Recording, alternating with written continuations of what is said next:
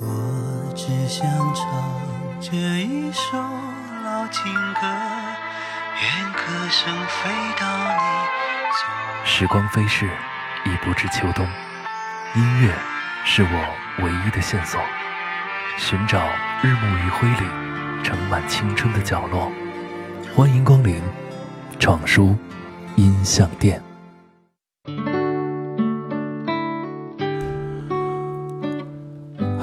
欢迎光临闯书音像店，我是闯先生。今天回河北办事儿，嗯，开了一天的高速。中午吃饭的时候，看见群里面在聊啊某卫视的这次令人悲伤的事件。回来的路上，我一直有些压抑。这样的事件，我没有办法给出一个属于我绝对准确或者嗯我信服的观点。同时，我也重新开始思考属于自己的生活，因为这件事情，整整一个晚上我都在店里思考。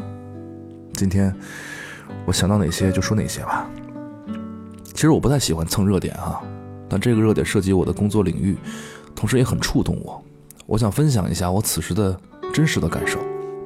其实很容易就可以想到哈，现在站在受害者的角度去批判电视台是非常正义的，或者你反过来批判受害者，你用你的身体换薪酬，这天经地义的，有什么可委屈的？这样的一波毒鸡汤肯定热度蹭蹭涨。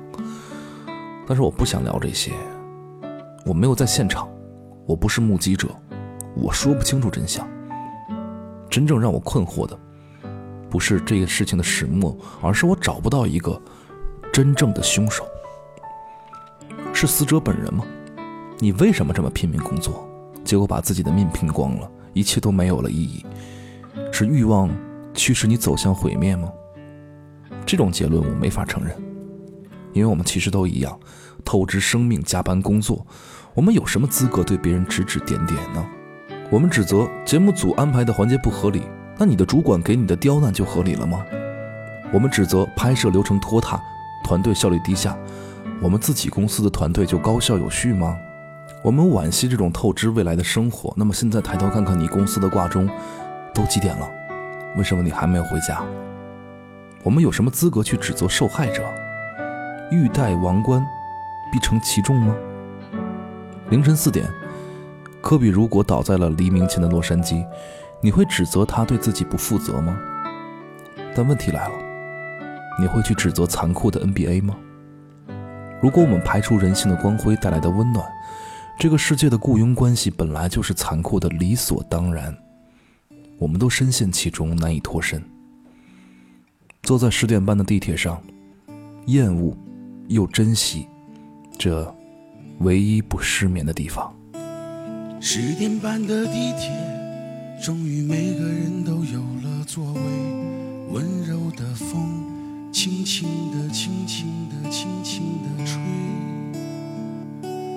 身边的姑娘，胖胖的她，重重的靠着我睡。我没有推，我不忍心推，她看起来好累。矮下了身子，向后仰。我懒散的伸长了腿，对面的大叔在鼾声之中张大了嘴，的阿姨左摇右晃，她睡得找不到北，身边的妹妹和朋友谈谁是是非非，我也疲倦了。这是我唯一不失眠的地方，悲伤的、难过的，在这里我没有力气去想。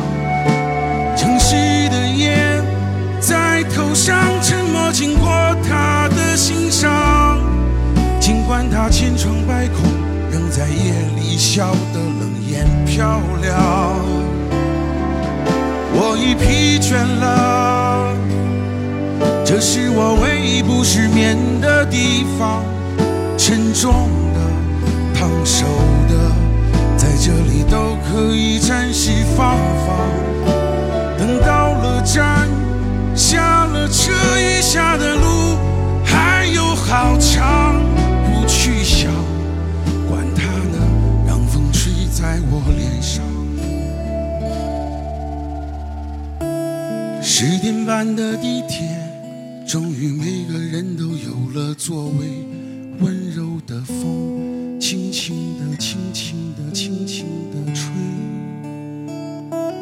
身边的姑娘，胖胖的她，重重地靠着我睡。我没有推，我不忍心看起来好累。十点半的地铁来自刘锦泽。其实，在综艺节目的拍摄当中，去世的艺人和在工作岗位上猝死的工作人员没有什么区别。我们能够感同身受。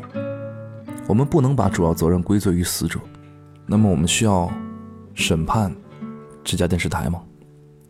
这种做法我也保留意见。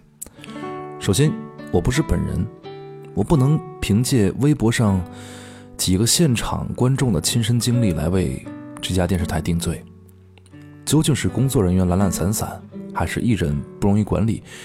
这样的情况，举个例子哈，我坚持一个观点：我不在场，我不给结论，我不站队，我不是目击者，我也不是现场记者，我也不是工作人员，更不是死者家属，我凭什么站出来发声呢？凭我免费注册的公众号所获得的自媒体的身份吗？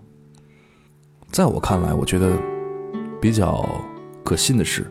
之前很多被挖出来的事件，从环节设计上肯定有重大纰漏，无法辩解。用闯叔家的美工默默的评价来说，蓝台有很多设计都是没有什么效果，但是要人命的东西。我们不聊国外优秀节目对我国综艺的指导意义，我也不聊综艺节目制作团队的能力问题。反正我这辈子很难参加什么综艺节目了，跟我没什么关系。我不逼逼，但是这种事跟我有关系，就是游戏规则。跟我有关系。节目嘉宾没办法拒绝这种没什么效果但是要人命的游戏规则，我们同样没有办法拒绝公司给我们强加的没什么效果但是要人命的游戏规则。飘在北方，生活拮据，工作繁重，你没有拒绝；九九六的工作制你没有拒绝；压缩你生活中所有值得珍惜的一切来获得工作上的一份认可，你没有拒绝。那究竟是市场的冷酷逼迫我们必须沉默，还是我们的沉默铸就了市场的冷酷？我也给不出答案，因为时至今日，我可能依然是一个勤劳的木偶，或者是快乐的小丑。顺着一个方向走到死为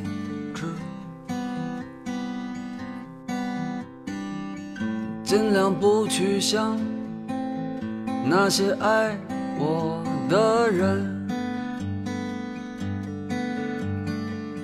顺着刺眼的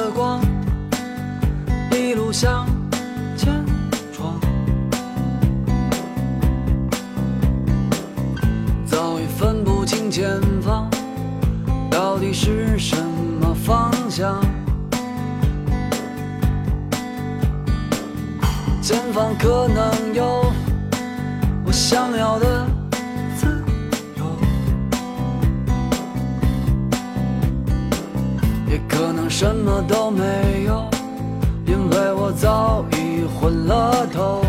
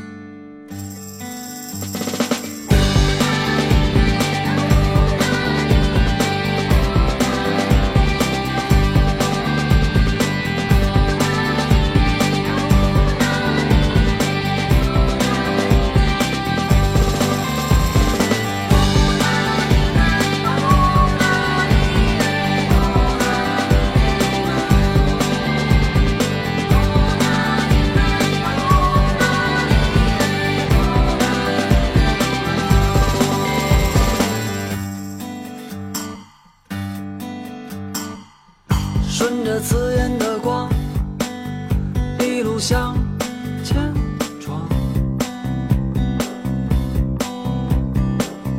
早已分不清前方到底是什么方向？前方可能有我想要的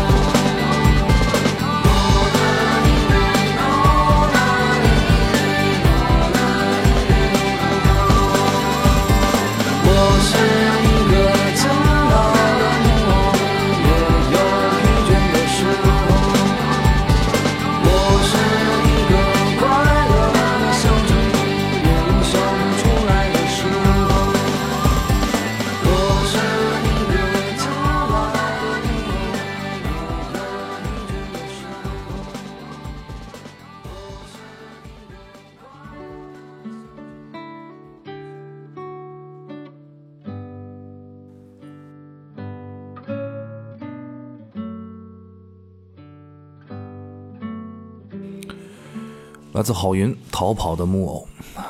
我呢，个人生活有一些习惯，比如说，第一，我不太爱吃外卖，不是我抵触这种产品，因为是第一个原因吧，价格贵，我这个人对自己很抠的。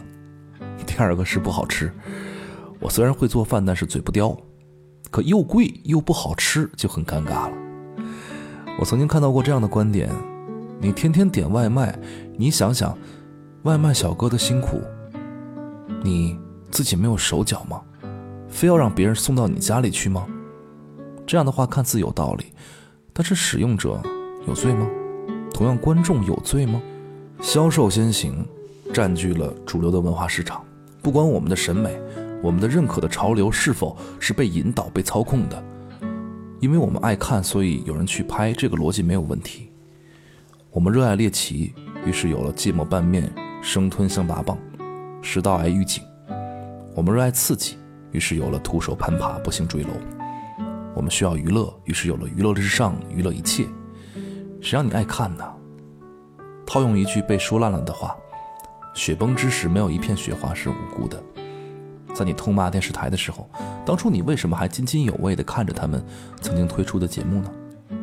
但是时代的审美、时代的好恶、时代的潮流，是我们可以凭自己。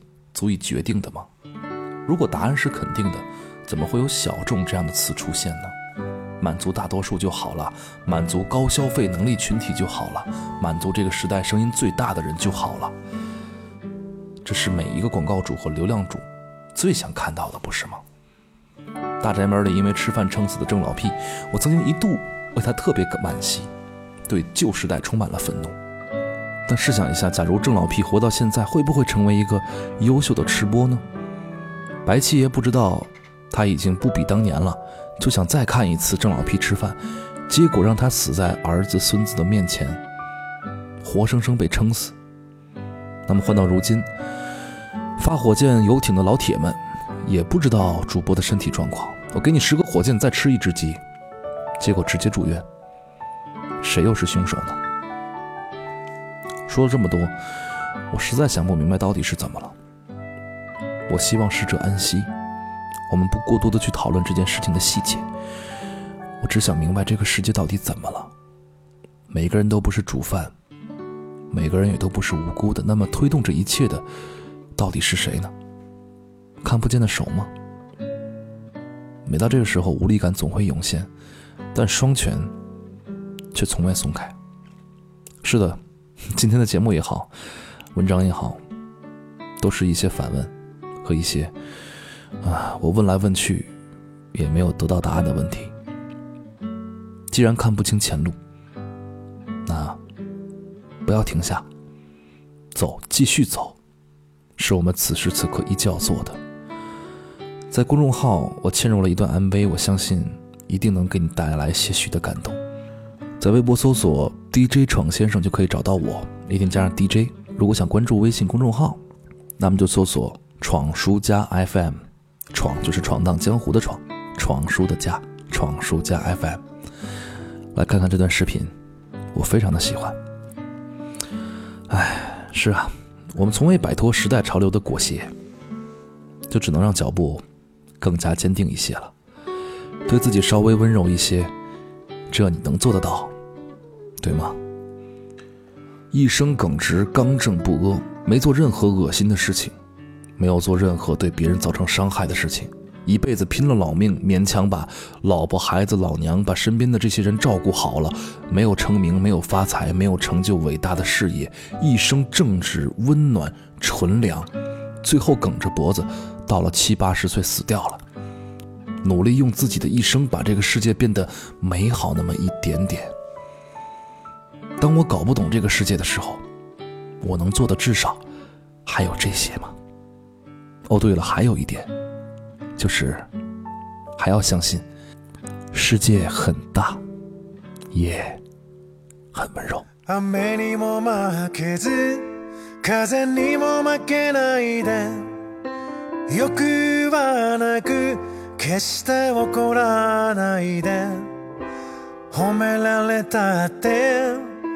けなされたっていつでも静かに笑っている。